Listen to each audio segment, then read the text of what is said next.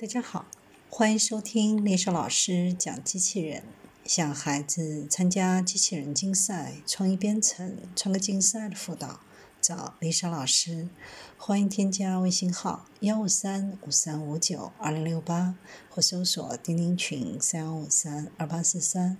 今天丽莎老师给大家分享的是，瑞典利用 3D 打印机开发出用于机器人的微型执行器。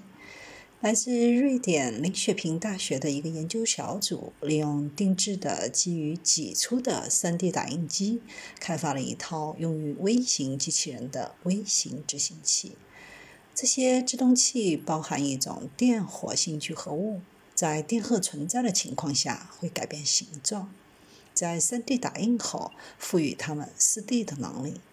虽然 4D 打印的软机器人目前限于厘米级和毫米级，但开发的技术允许研究人员将它们执行机制缩小到微米领域，厚度在二十微米左右。定制机器具有多功能性和可扩展性，并期望通过以前未曾见过的复杂的微型机器人来拓宽软机器人技术的范围。电活性聚合物的技术是许多软性机器人设备背后的驱动力。它描述的是当受到电荷的作用时能够激活或启动的材料。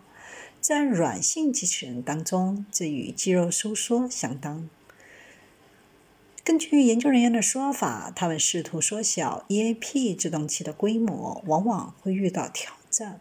光刻技术等微细加工技术能够实现更低的自动电位和更高的功率重量比，但往往涉及复杂的加工，使得它们难与当前的市场和技术相结合。快速成型制造提供了大量的好处：能源成本可以大幅缩减，废物生产可以减少十倍，还可以使 EAP 的设备成本更低，在更广泛的应用中具有可行性。研究的第一阶段是打印机的制造。机器的基础是一个三轴可编程数控平台，配备了一个高精度的液体分配系统。与点胶系统相连接的是一个五毫升的锁定注射器，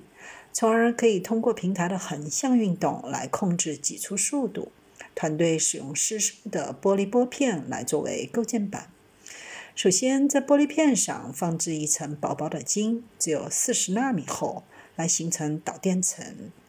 然后研究人员用注射器将一层单层的紫外线固化聚氨酯丙烯酸酯凝胶分散在导电层上，凝胶将继续形成微执行器的身体和手臂。一旦凝胶在紫外线下完全固化，团队就会在镜片的另一面沉积一层聚比哥。团队试图多次重复这一过程，打印出长度从五千微米一直到一千微米的微制动器。